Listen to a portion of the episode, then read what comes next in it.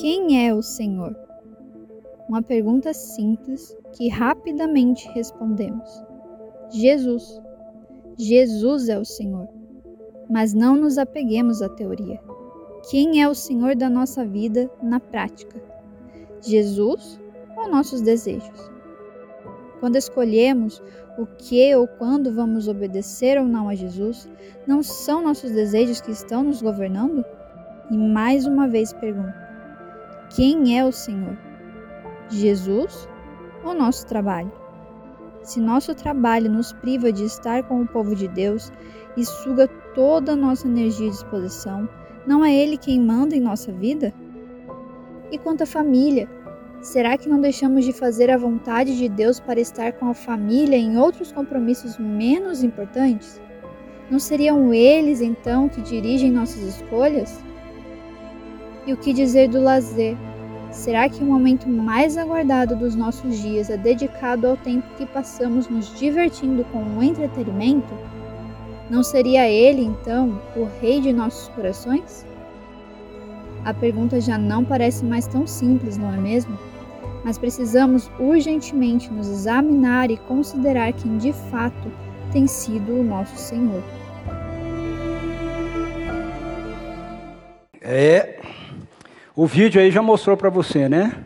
O porquê que eu te avisei, né? Que vai vir aquela vontadezinha, ah, esse domingo eu não vou não. ok? Porque de fato é uma série desafiadora mas o Espírito Santo tem incomodado muito o meu coração com relação a essa, a essa realidade, não só essa, como algumas outras realidades que a gente tem visto presente hoje na vida da, da igreja de uma forma geral. A gente vê através da internet, através de posts, eu vejo umas postagens que eu falo, não é possível, o povo, o povo perdeu completamente a referência daquilo que é o evangelho. Né? Não é, não é de gente de fora da igreja, é de gente da igreja, né? gente que faz parte de comunidades, de igrejas cristãs, né? dizendo coisas que eu falo, meu, não é, não, é, não é possível isso. Então o Espírito Santo tem me incomodado com relação a essa, a abordarmos essa questão. Quem é o Senhor? Desde o começo dos tempos, a estratégia principal utilizada por Satanás para confundir a humanidade sempre foi, e ele continua usando, a mentira e o engano.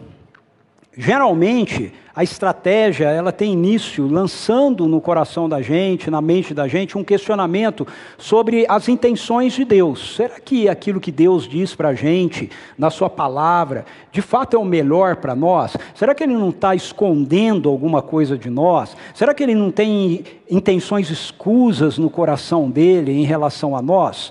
Então, essas essas, esses sentimentos, esses pensamentos são lançados para instigar os nossos desejos numa direção contrária ao de desejo que Deus revela na Sua palavra para as nossas vidas, como sendo o melhor para as nossas vidas. Há três enganos que são lançados sobre essa questão dos nossos desejos. Eu queria compartilhar os três com você. Tem um espaço aqui, eu sei que algumas pessoas estão meio assim, ele não está fora de. É que eu vou usar esse espaço já já, tá bom? Então fica tranquilo aí, não, não estranha não. Preciso ter um espaço maior para quem está lá poder ver, ok? Então, quais são esses três enganos? O primeiro é que se nós desejamos alguma coisa é porque isso faz parte de quem nós somos. Esse é o primeiro engano. Se você deseja, então você é assim, você é desse jeito. É porque isso tem a ver com a sua natureza. É porque você nasceu assim. É? Isso é muito complexo. Muito complexo. Eu vou falar algumas coisas aqui agora que talvez o, a nossa gravação né, no YouTube caia. Ou então seja impedido depois, ok? Mas tem se tornado comum na sociedade instigar e dizer para um menino se ele tem algum sentimento por algum outro menino, algum tipo de atração por algum outro menino ou por um outro homem, de admiração, de que ele então nasceu com uma tendência de homossexualismo. Na verdade, ele gosta de outro homem. Isso é uma mentira. Isso é uma mentira. Quando nós somos crianças, quando nós somos pequenos, é muito natural um menino se espelhar e admirar um outro homem, porque aquilo é referência de masculinidade dele. Mas hoje a nossa sociedade torce isso. A mesma coisa acontece com relação a uma menina. A menina é muito natural, isso mais ainda para as mulheres, é muito natural as mulheres, as meninas, terem uma afeição, terem uma intimidade, uma amizade muito forte, muito próxima com alguma outra amiguinha, gostar muito de alguma outra amiguinha. Mulheres têm essa influência sobre a, a, as meninas, as crianças, porque também está dando uma referência para elas. Então, a nossa sociedade quer distorcer essa questão na mente das nossas crianças hoje, até mesmo dos adultos. É um absurdo ver pais com filhos tão pequenos, 4, 5 anos de idade, dizendo que é, a criança, a menina, na verdade é menino, vestindo a menina de menino. Isso é uma mentira, é uma mentira do inferno. Isso não é real, não é verdade. Mas fala, não, mas ela sente assim, ela deseja assim, mas o seu sentimento, o seu desejo não define necessariamente quem você é. Não é essa a realidade. Não, isso não é a perspectiva da verdade revelada para nós. A mesma coisa, você pode ter o desejo, por exemplo, de bater em alguém, isso não significa que você seja um assassino. Então, nossos desejos, na verdade, não nos definem, mas isso é uma das falsas mentiras que Satanás lança na nossa cabeça, uma, uma, uma, um sofisma, né? uma mentira com aparência de verdade. O segundo é que os nossos desejos nos controlam. Essa é outra mentira. Ah, eu não consegui, porque eu senti aquele desejo, então eu tive que fazer. Mentira! Nós temos controle sobre os nossos desejos. Eu, eu, você pode ter desejo de socar alguém no trânsito e você tem domínio sobre aquilo, ou você pode fazer, ok? Mas esse é um engano que Satanás tem lançado na mente, no coração da nossa sociedade por muito tempo e está intensificado hoje. Essa ideia de que se você sentiu o desejo, você tem que fazer, porque afinal de contas não tem jeito. E ele distorce isso dentro do, da, do contexto cristão, levando da seguinte forma: se você pensou, se você desejou, você já pecou. Então, já que você já pecou, então completa mesmo. Né? Completa o pecado. Mas Jesus ensinou o contrário. Ele falou: olha, quando você olhar para uma mulher não tenha intenção impura no seu coração para com ela. Ou seja, Jesus diz: resolva o problema da intenção do coração, para que você não seja, não, não, não chegue à prática do adultério. Ele diz assim: ouviste o que foi dito aos antigos: não adulterarás. Eu, porém, vos digo: qualquer um que olhar para uma mulher com intenção impura no seu coração já adulterou com ela. Mas aí Satanás distorce: já que você já adulterou com ela, então adultera de uma vez. Mas é o contrário, ou seja, Davi, quando ele viu Batseba, ele poderia ter resolvido o problema ali mesmo, quando ele chamou e falou: Ah, ela é casada com Urias, um dos seus 30 valentes. Ele falou: opa, mulher do meu amigo. Mas não, ele alimentou o desejo dele, porque Davi, nessa perspectiva, entrou nessa, nessa ideia de que seu desejo, o meu desejo, me controla. Isso é uma mentira. Terceira mentira é que todo desejo que temos é mal.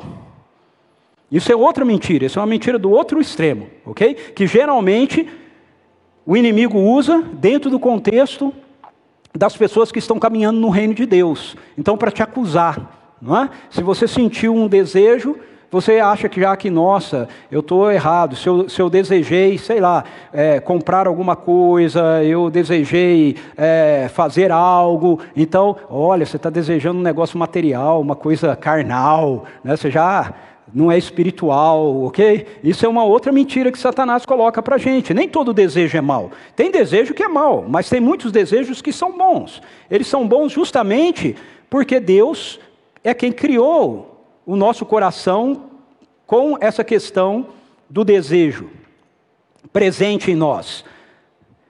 Deixa eu só. Muito bem. Então, o desejo é algo, na verdade, que nos foi dado por Deus. Por quê? Porque sem o desejo, nós não poderíamos nos relacionar com Deus por nossa própria vontade.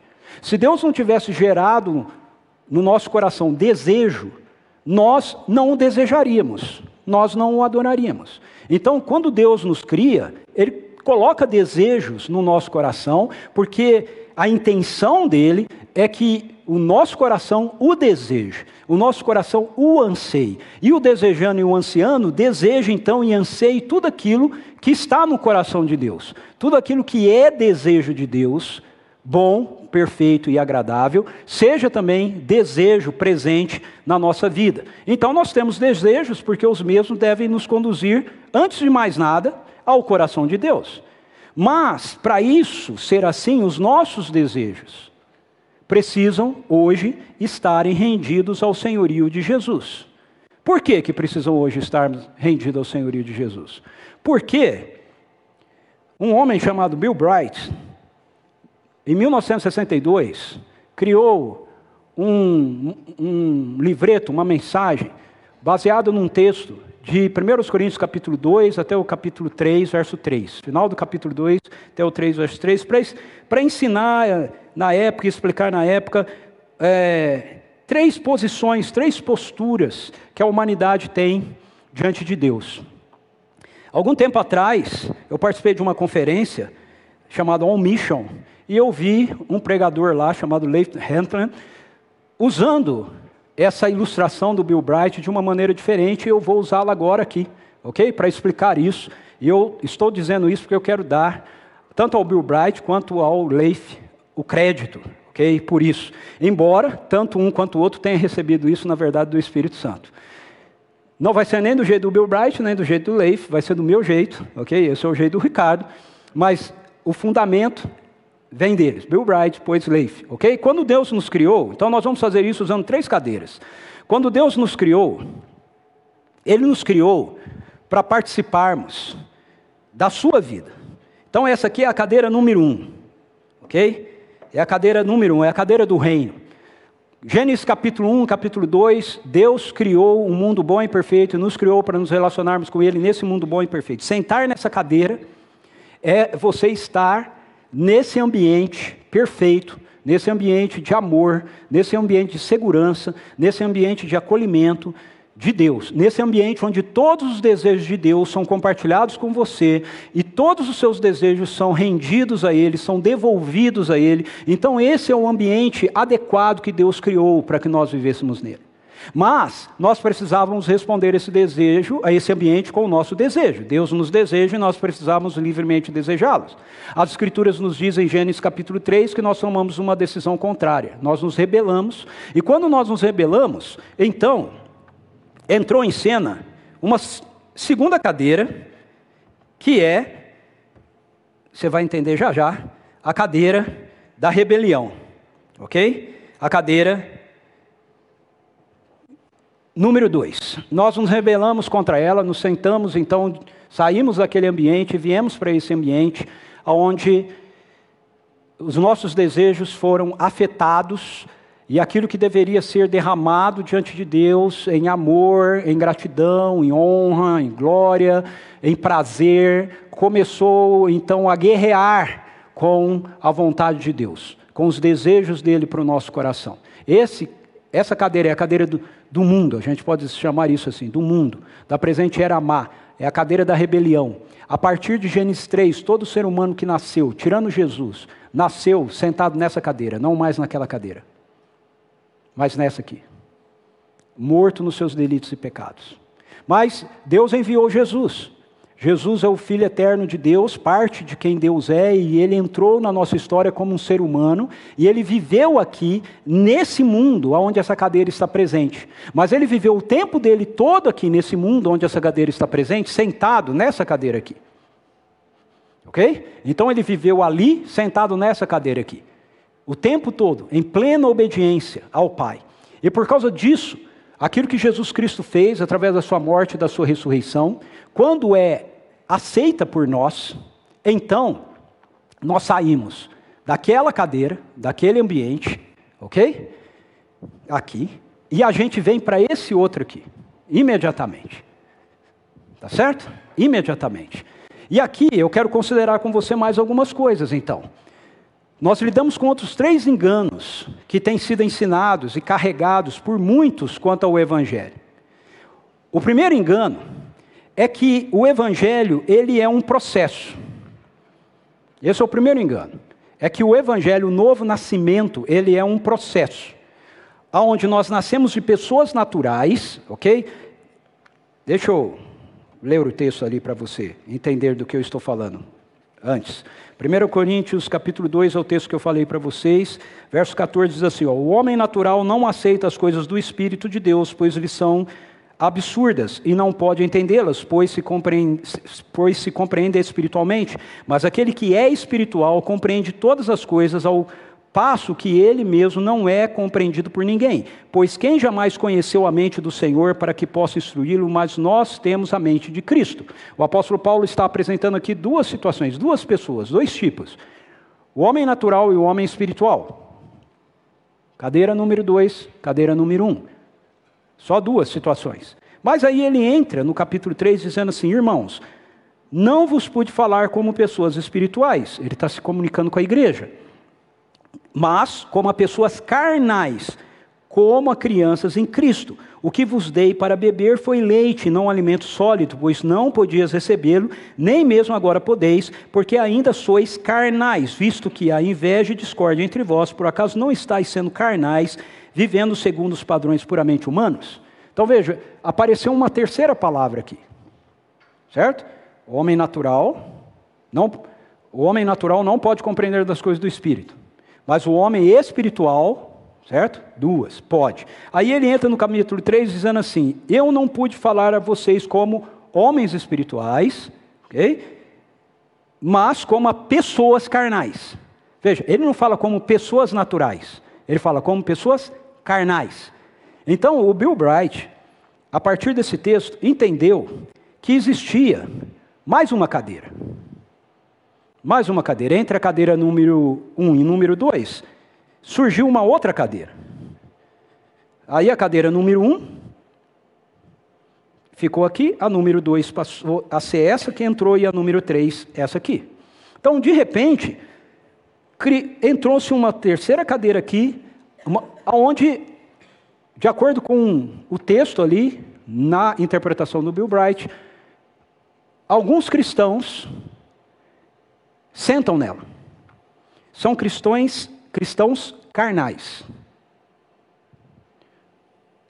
Natural, espiritual, carnal. São cristãos carnais. Ok. Até aí tudo bem, a gente não pode questionar o texto. O texto está dizendo isso.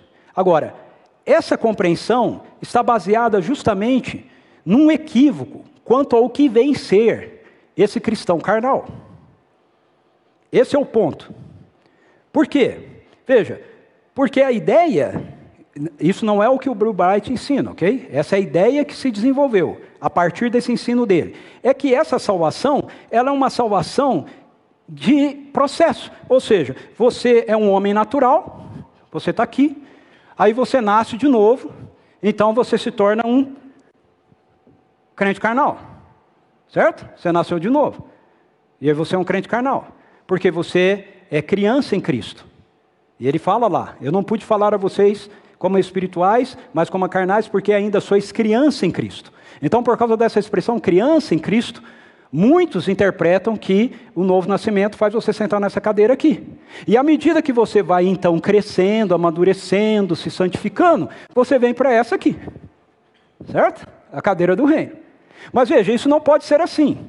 Por que, que não pode ser assim? Porque não é o que Jesus ensina, e Paulo não estaria ensinando alguma coisa que Jesus ensina, não ensina. Então é uma interpretação equivocada. Veja só, o que Jesus nos diz sobre o novo nascimento. Olha o Evangelho de João, capítulo 3. Ele está conversando com um teólogo, um mestre da lei, chamado Nicodemos, que quer entender como é que ele faz para ele entrar no reino de Deus, como ele faz para ele estar verdadeiramente salvo. E o verso 6 a 8 diz que, diz que Jesus responde para Nicodemos o questionamento dele. Verso 5: Em verdade, verdade te digo que se alguém não nascer da água e do espírito, não pode entrar no reino de Deus. O que é nascido da carne é carne, e o que é nascido do espírito é espírito. Não te admires de eu te dizer: necessário vos é nascer de novo. O vento sopra onde quer e ouves o seu som, mas não sabes de onde vem, de onde ele vem, nem para onde ele vai. Assim é todo que é nascido do Espírito. O que que Jesus diz aqui? O que é nascido da carne é carne, o que é nascido do Espírito é Espírito. Então, essa cadeira não representa essa aqui. Essa cadeira representa essa aqui. Ok? Estão comigo? Ela representa essa aqui. Porque Jesus diz assim: quem nasce da carne é carne. Quem nasce da carne é carne. Não vos pude falar como a espirituais, mas como a carnais. Quem nasce da carne é carne. Quem nasce do espírito é espírito. Então Jesus Jesus está ensinando para Nicodemos que o nosso novo nascimento não nos traz para cá para depois vir para cá. Ao contrário, ele nos traz de lá para cá. Sempre foram duas cadeiras. Ele nos traz de lá para cá. Então, como surge essa terceira, essa segunda cadeira, essa terceira cadeira, né, que se tornou a segunda? Ela surge não por causa de um processo daqui para lá. Ela surge porque ao sentarmos naquela primeira cadeira ali, quando nascemos de novo, nós nascemos de novo de fato como crianças. E como crianças nós vamos nos desenvolvendo, vamos crescendo, vamos nos amadurecendo.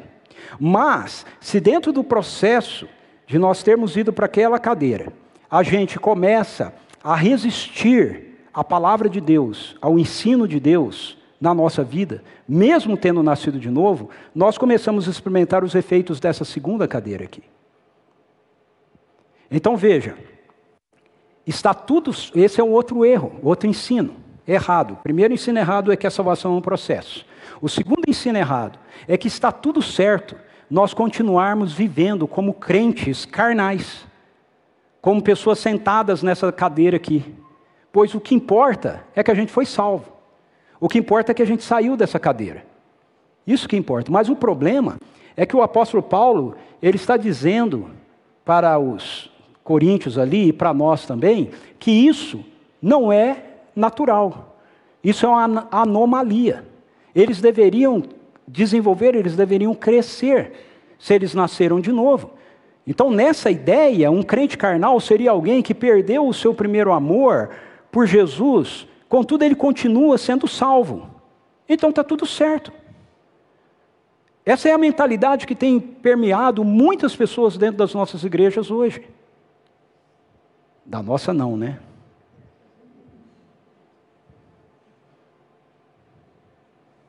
Então, muitas vezes nós temos igrejas, a nossa e outras, lotadas de pessoas adorando intensamente o Senhor e tudo mais, mas na prática, no dia a dia, eles continuam vivendo focados na realidade daquilo que é do mundo natural, não daquilo que vem do Espírito do Senhor, não da nova realidade onde eles foram inseridos. Agora, qual é o problema com isso? O problema é que a palavra de Deus não vê isso dessa maneira. Esse tipo de vida é confrontado, é contestado pelas Escrituras. Eu vou dizer para você que se a gente ler as Escrituras com honestidade, esse tipo de vida aqui, em muitos textos, até gera uma dúvida na nossa mente sobre o fato da pessoa que vive aqui ter, de fato, ter sido salva.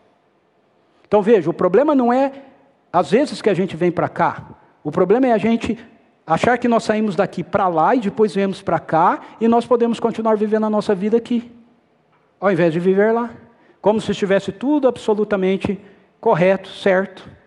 Mas as Escrituras não nos dão essa liberdade. Deixe-me mostrar um outro texto para você, para fundamentar o que eu estou falando.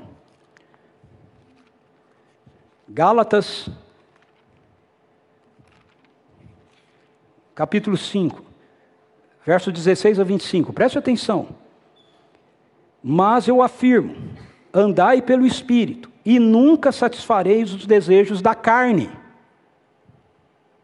andai pelo Espírito, e nunca satisfarei. Ele não diz andai pelo Espírito, de vez em quando você vai satisfazer. Não, ele diz andai pelo Espírito, e nunca satisfareis o desejo da carne. Ele não está dizendo para você andar no Espírito e você se esforçar para nunca satisfazer o desejo da carne. Ele está dizendo, se você andar liderado pelo Espírito, isso aqui não vai ter domínio sobre a sua vida. É isso que ele está falando. Porque a carne luta contra o espírito, o espírito contra a carne, eles se opõem um ao outro de modo que não conseguis fazer o que quereis. O que ele está dizendo agora? Se você diz que você foi salvo, que você foi para aquela cadeira, mas você está vivendo nessa cadeira, há uma incoerência. Por quê? Porque o espírito e a carne, eles não são amigos. Eles vivem em contenda um com o outro. Então, se você está sentado aqui, você nunca vai estar realmente agradando o coração de Deus. Você nunca vai estar fazendo, os seus desejos nunca estarão alinhados com os desejos de Deus. Não tem como. Não tem como você dizer, ah, não, mas eu sou, um, eu sou crente, mas eu sou um crente carnal. Isso, isso se tornou um. Ninguém usa mais essa expressão assim, né? Mas é essa a ideia. Eu não sou tão radical assim.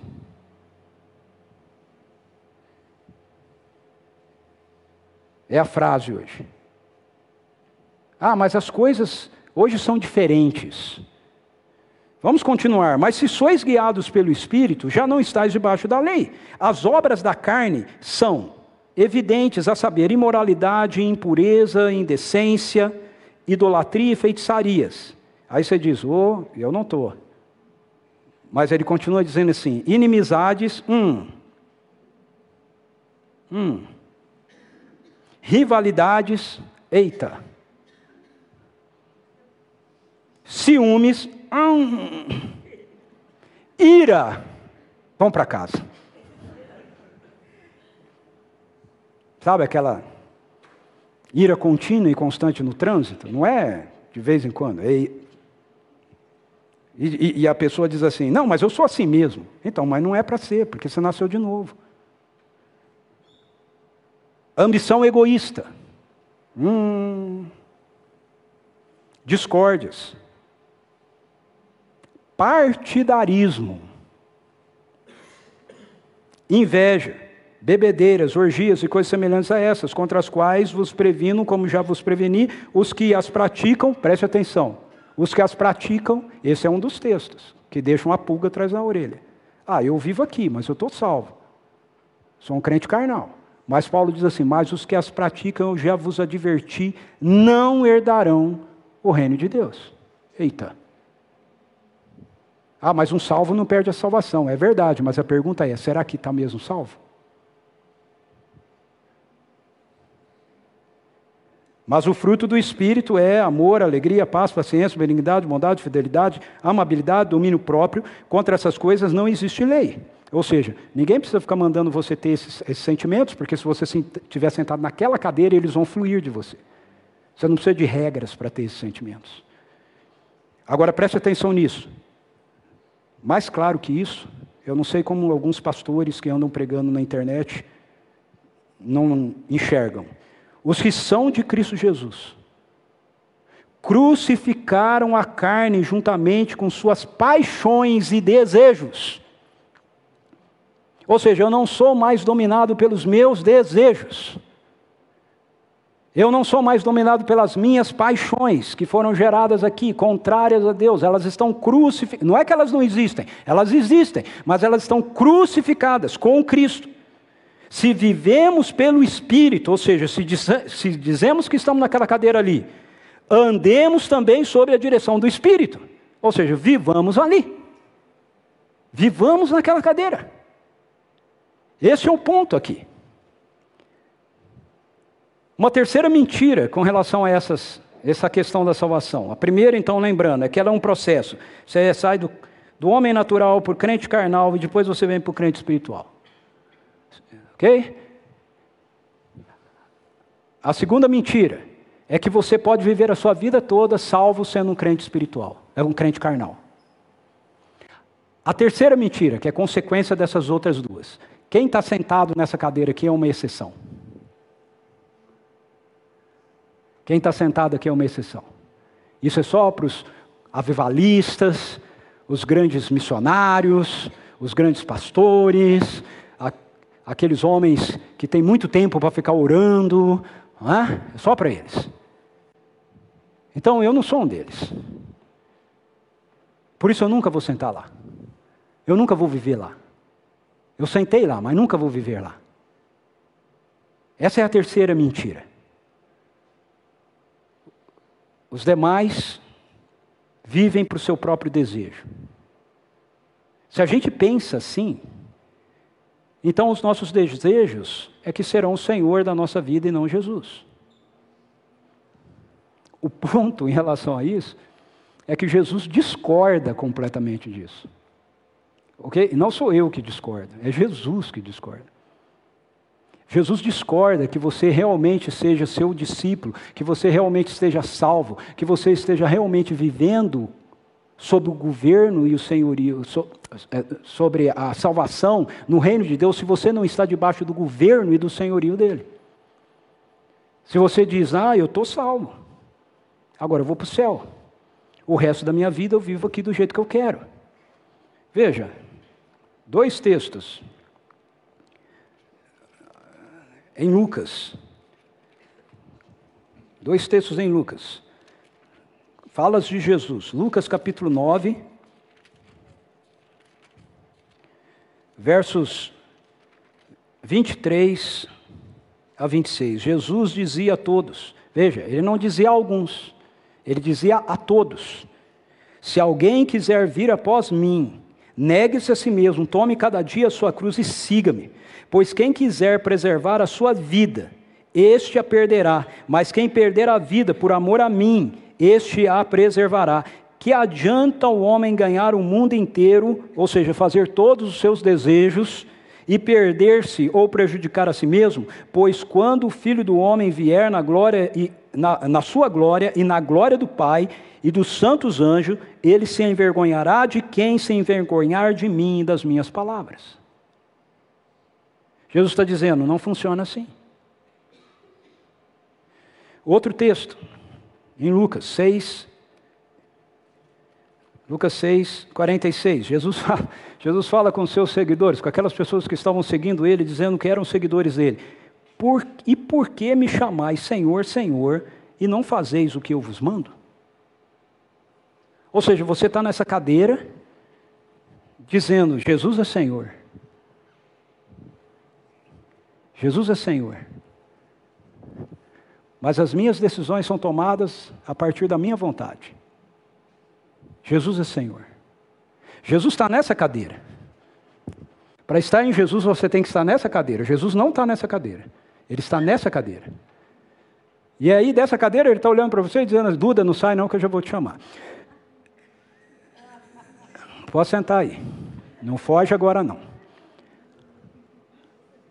Jesus está olhando para você nessa cadeira e está dizendo assim: Mas por que, que você está me chamando Senhor, Senhor?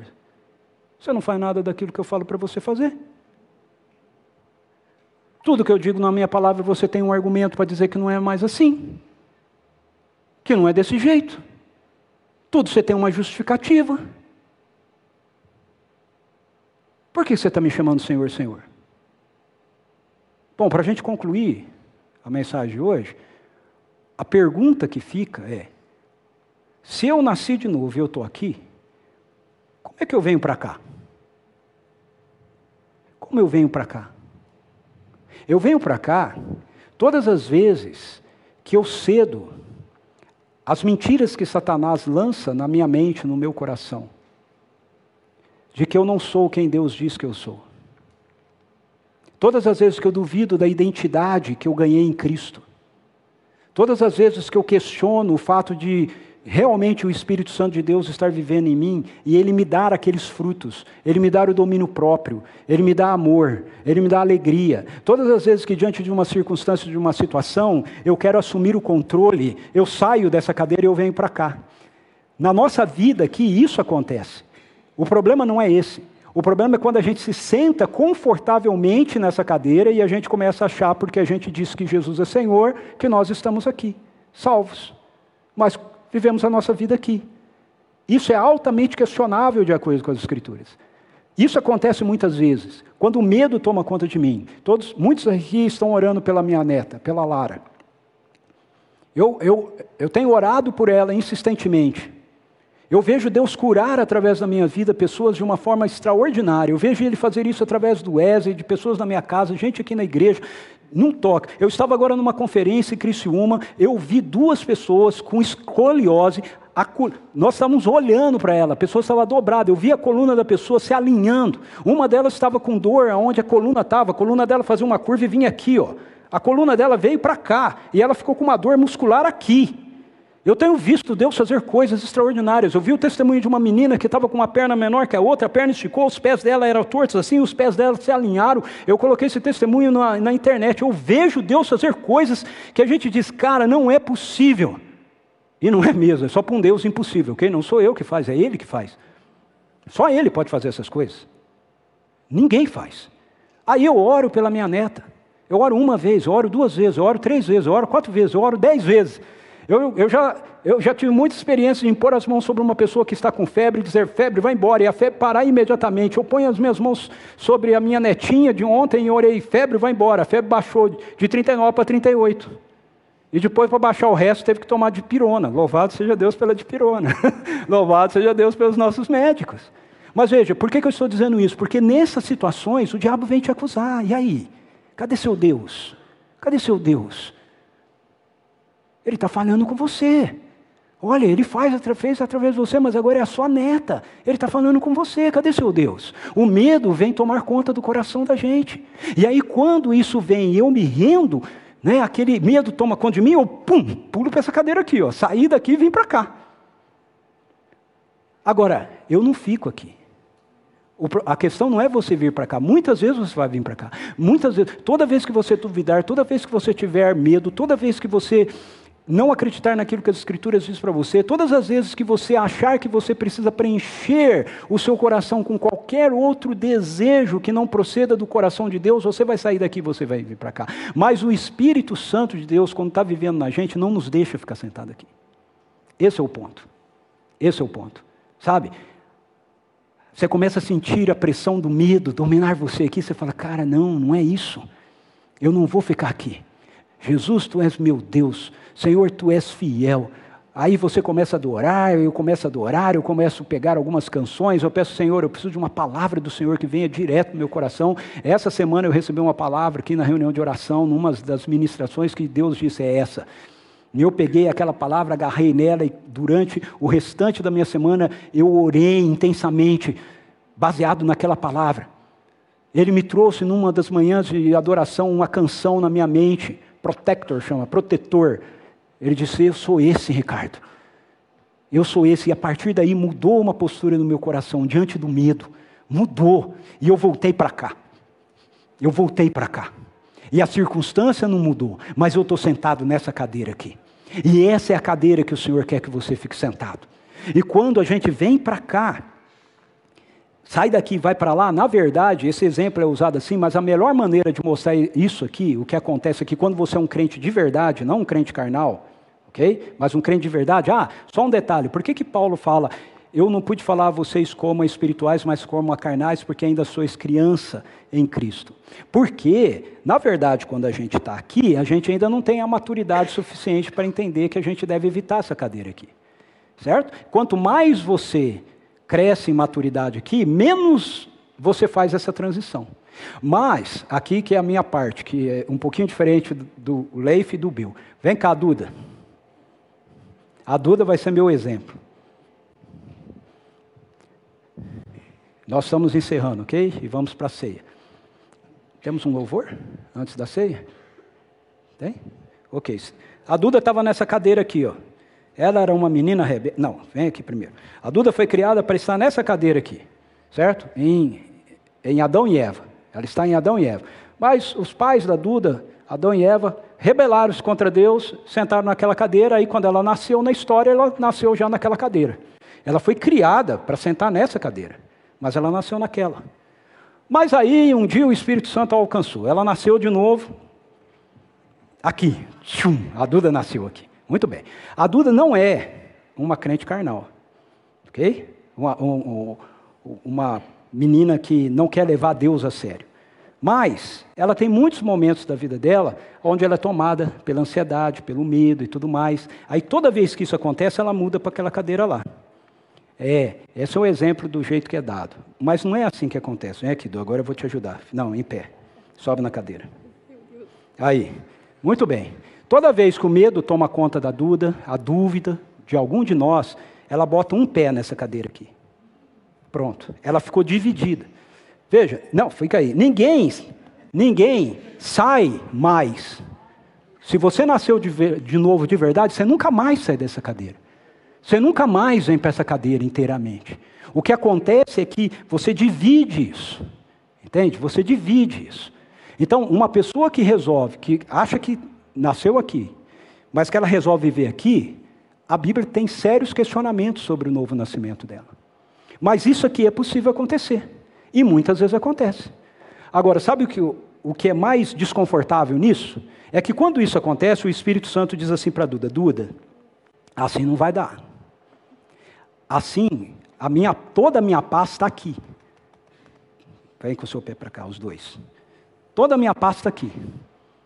Aí a Duda está lá passando por uma situação, e ela está aqui, na escola dela, né? que perturba a paz dela, que faz com que ela fique com medo. Ué, Duda, você não está sentindo nada?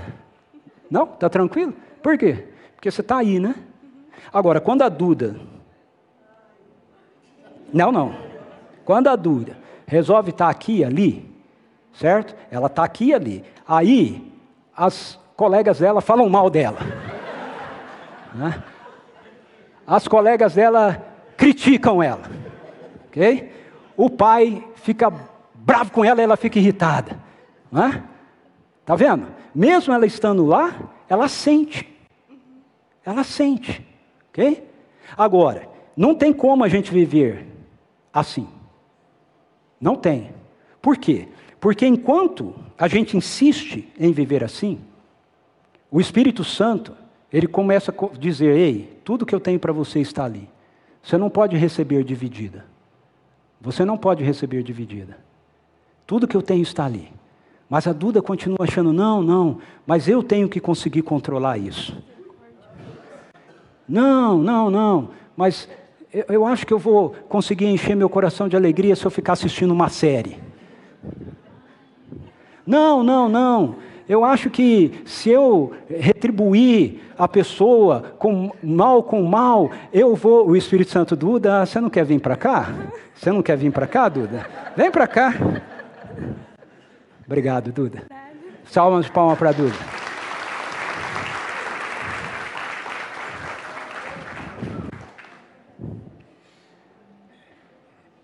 Nós já tivemos ministração hoje. A ministração que nós tivemos no começo aqui é o fechamento daquilo que eu estou falando para você. Como você resolve isso? Por favor, preste bastante atenção nisso. Você não vai resolver isso dando ouvidos a pregadores da internet, a livros, a pastores, por mais famosos que eles sejam e por mais legais que eles sejam, que preguem para você um evangelho diferente desse.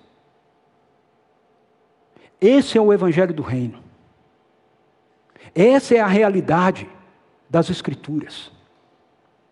E o sujeito pode ser o sujeito mais famoso do mundo, o pastor da maior igreja do mundo, se ele não estiver ensinando isso aqui, ele pode estar trazendo uma palavra que vai massagear os seus desejos, ao invés de alinhar os seus desejos com os desejos do coração de Deus. Então, meu querido e minha querida, novamente eu insisto com você, firme no seu coração o compromisso de dizer: Deus, eu vou estar, eu vou estar essa semana, esse mês todo, ouvindo a tua voz ouvindo a tua palavra, ouvindo aquilo que o teu espírito tem a me dizer. Eu não vou, Senhor, andar de conformidade com os meus desejos. Eu não vou fugir do Senhor. Essa manhã, Senhor, você que está em casa também, você que vai me ouvir depois também. Eu quero dizer, Senhor, eu escolho a cadeira número um eu escolho, Senhor, a cadeira número um. Se você nunca fez isso, até agora, eu quero dizer para você que você pode fazer agora. Isso não tem a ver com o nosso desempenho, isso tem a ver com a nossa dependência, isso tem a ver com a nossa fé. Não tem a ver com você entender, logicamente. Tem a ver com você render. A compreensão vem a partir da fé. Não é eu preciso compreender para crer, é eu creio para compreender. Então, talvez para você ainda seja muito confusa essa história de Jesus, como é que é assim, como ele pode ser Deus, ser ser humano ao mesmo tempo. Ele é. Ele viveu aqui, ele morreu e ele ressuscitou, e ele está vivo. E se você nunca tomou uma decisão por ele, nunca olhou para ele e disse: Eu reconheço que tu és Deus, eu reconheço que o Senhor morreu numa cruz para minha salvação. Eu não entendo muito, mas eu quero render a minha vida ao Senhor hoje, essa manhã. Eu quero convidar você a dizer isso, a fechar os seus olhos e dizer isso. Se você já fez, ou se você alguma vez achou que fez, mas ainda existe dúvida no seu coração, faça isso de novo. Diga, Senhor, eu quero sair da cadeira número 3, eu quero sair da cadeira do homem natural e vir para a cadeira número 1. Eu quero ser um homem, uma mulher espiritual. Eu quero ter a minha vida inserida na vida de Jesus. Eu reconheço que eu sou rebelado contra o Senhor. Eu reconheço o meu pecado. E eu recebo como Senhor e Salvador da minha vida. Se você fizer isso, o Espírito Santo vai gerar em você novo nascimento. Agora, se você já fez isso, e essa manhã você se reconhece nessa condição, você tem vivido a sua vida, já nasceu de novo, mas você tem vivido a sua vida pisando em duas cadeiras. A cadeira do reino, da vontade de Deus, dos desejos de Deus, e a cadeira dos seus próprios desejos, dos seus próprios medos, das suas próprias ansiedades, das suas próprias estratégias, da sua própria religião. Eu quero convidar você essa manhã a dizer: Senhor, eu quero estar com meus dois pés na cadeira número um. Ele está pronto para te receber. Isso não significa que você vai viver todo o resto da sua vida na cadeira número um. Muitas vezes, infelizmente, a gente se desloca para cá, mas eu garanto para você que todas as vezes que a gente amadurece nisso, todas as vezes que a gente deixa de ser apenas criança em Cristo e a gente recebe revelação dele, essa transição vai diminuindo cada vez mais e mais na nossa vida. Vai se tornando cada vez mais raro a gente vir para outra cadeira. A gente ainda vem de vez em quando. Mas quando vem, não fica muito tempo. Logo que o Espírito Santo convence, a gente fala: Meu, vou mudar, faz que nem a Duda. É lógico que eu quero vir para cá. Então vamos nos colocar de pé. O pessoal vai cantar. Você pode cantar se você quiser com eles, mas eu gostaria que esse fosse um tempo. Se você também quisesse ajoelhar, pode ficar à vontade. Ficar em pé ou ajoelhar, é, ou mesmo sentado, se você quiser curvar a sua cabeça, mas assim, eu quero uma atitude de você, ok? Mostre com o seu corpo uma atitude para Deus. Deus Veja, Deus nos fez seres integrais, nós somos seres espirituais, mas também somos físicos. Tem gente que diz assim: ah, não, o meu coração se prostrou diante do Senhor. Não, Deus fez o seu corpo para o seu corpo se prostrar. Se o seu coração tem o desejo de se prostrar, o seu corpo tem que se prostrar. Se o seu coração tem o desejo de, nossa, agora eu queria levantar minhas mãos para o Senhor, é as suas mãos que têm que ser levantadas, não é o seu coração. Seu coração não tem mão. Você tem mão. Seu coração é sede da sua vontade. Então, quando a gente fala fique em pé, ou sente-se, ou, ou ajoelhe-se, ou qualquer coisa assim, é uma expressão da nossa vontade. Nós estamos mostrando voluntariedade para Deus, entende? Mas como a gente sempre faz na nossa igreja aqui, a gente não obriga ninguém a nada. Eu quero deixar você à vontade. Eu quero que esse tempo, enquanto eles cantam, se você achar que a, a, a canção é sua oração para Deus, faça. Mas o que eu quero é que você diga: Senhor, me mantenha a minha vida na cadeira número um. Eu quero, Senhor, que os meus desejos estejam alinhados aos teus desejos, porque eu sei que os teus desejos são os melhores desejos para a minha vida. Você que é adolescente, você que é jovem, faça isso. Isso não tem a ver com adultos. Também é para você, mas também é para nós que já somos adultos, porque às vezes a gente acha que porque nós nos tornamos adultos fisicamente, a gente tem domínio e controle sobre a nossa vida. Não tem, é uma mentira. É uma mentira.